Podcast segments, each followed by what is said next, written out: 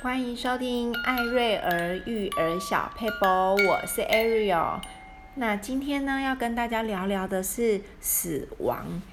呃，源自于呢，前几天我有一个认识的朋友，他年纪比我轻，孩子比我的孩子还要小，可是就这样离开人世间了。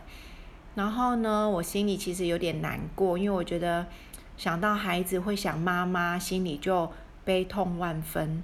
那我去接孩子的时候呢，我就忍不住看到孩子就摸摸他们，抱抱他们，就说：“妈咪好想你们哦。”然后孩子就说：“妈咪你还好吗？你怎么了吗？”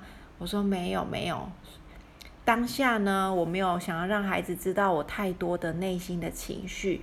可是我后来想一想，也许这是一个很好的机会教育，所以呢，我就有跟孩子。聊了一聊我的心情，当然我也跟他们聊聊，嗯、这个朋友离开人世间了，我心里的难过。然后我还跟孩子做了一个约定，就是不管谁先离开这个人世间，那留下来的人都要好好勇敢努力的呃往前走，因为先离开的人会在天堂守护着还在呃地上的人。好，那我今天要跟大家聊聊的是，嗯、呃，我们要怎么跟孩子谈论到生死呢？因为我的孩子都已经呃进入学龄前期了。那通常零到四岁的孩子呢，其实他们还没有死亡的观念，会觉得哇，人不是死了，是睡着了。所以在零到四岁的孩子呢，我觉得也不用给他们太多死亡的。讯息，因为他们可能还不明白，但是可以跟他们聊聊说，哇，你看花开得好漂亮哦，可是过几天呢，它就会谢掉了，落在土里里，然后呢，呃，新的芽会在在春天的时候又发出来，让他有一点点观念，就是啊，有一些嗯、季节的变化，那东西用久了也会坏，所以东西跟身体一样呢，要保养。就是一点点这样的观念，我觉得就可以了。大概在四岁到七岁的时候呢，孩子开始对生命有一些呃更多的认识，会觉得说人好像真的会死掉哦，而且新闻也会有提到，或是身边的人开始，或是小狗、小猫、小老鼠这些小动物的寿命都比人还要短。可能他们已经开始会听到谁家的老鼠死掉啦，谁家的乌龟生病啦，开始对生死有一点观念了。我觉得这时候很好的机会教育就是跟孩子说，没错，生命是短暂的，而且也是脆弱的，所以我们要怎么样尊重生命？我们也要重视生命。我们可以活着，我们就要很感恩，然后呢，呃，彼此相爱，然后。对小动物的生命也要予以尊重。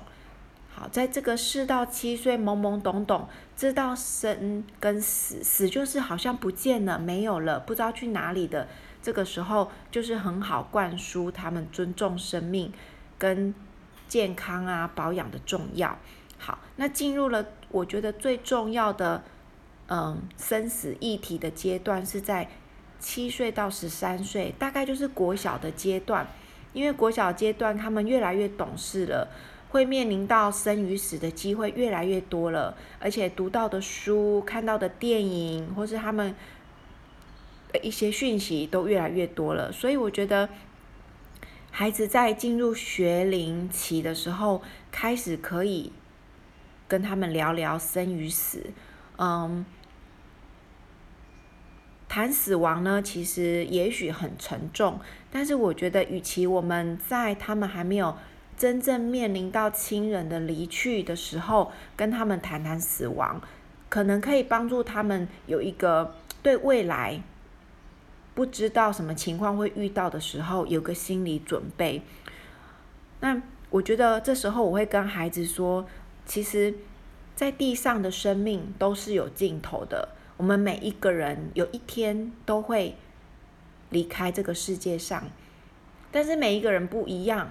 就像有的人先上车，有人慢上车。先上车先上车的人可能就先离开了人世间，后上车的人就是继续走人生的道路。所以有时候看情况会跟孩子聊一聊，甚至我觉得在，嗯、我健康的时候啦，孩子就是还跟我感情，就是我的意思说还很紧密的时候，我们就可以做下一个约定。就像我前几天跟孩子说的。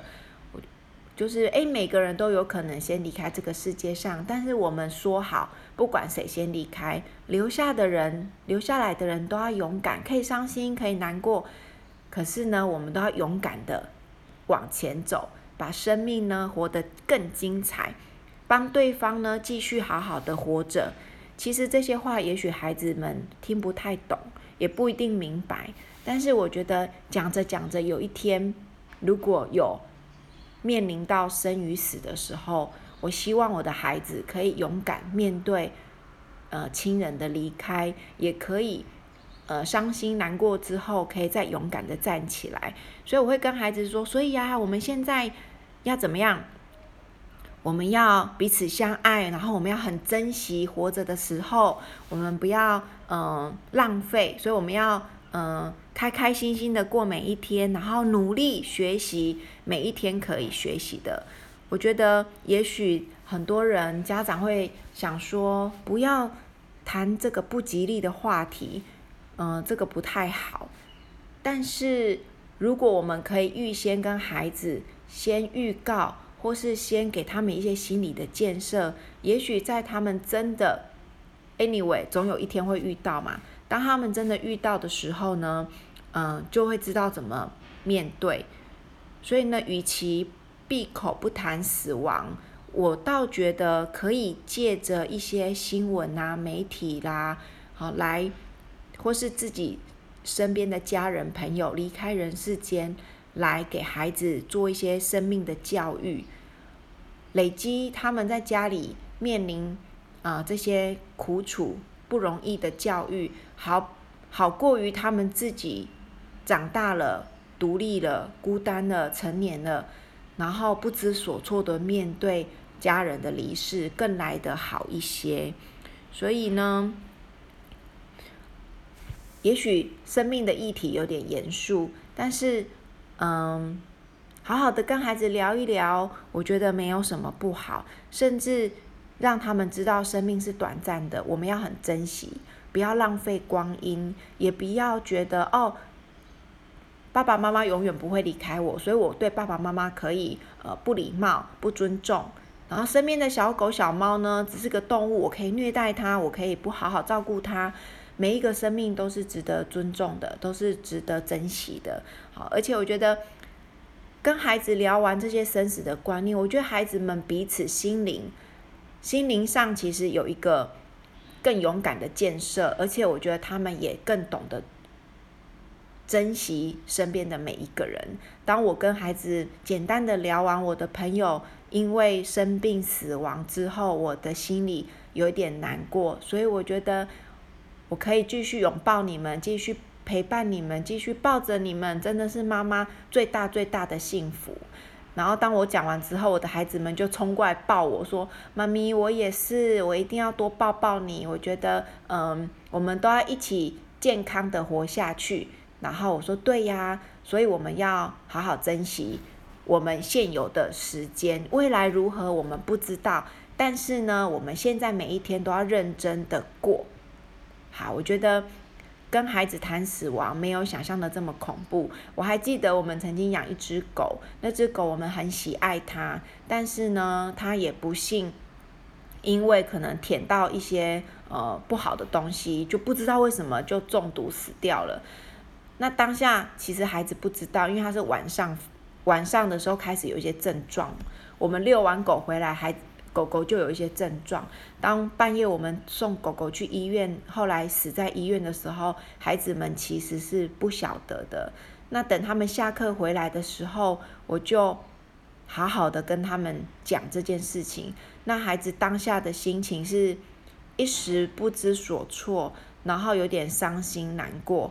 孩子就跟我说：“妈咪，我好想哭哦。”我说：“很好啊，你哭出来，哭一哭。”如果你害羞，你可以去房间哭；但是如果你需要的话，妈妈可以抱着你哭。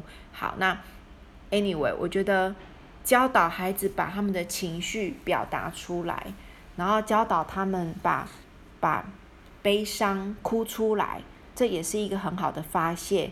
后来我们就呃去跟这个狗狗说拜拜，跟他说再见，谢谢他呃在我们的生活当中带给我们的喜乐，然后他的人生告他的狗狗的生涯告了一个段落了，就跟他 say 个 goodbye。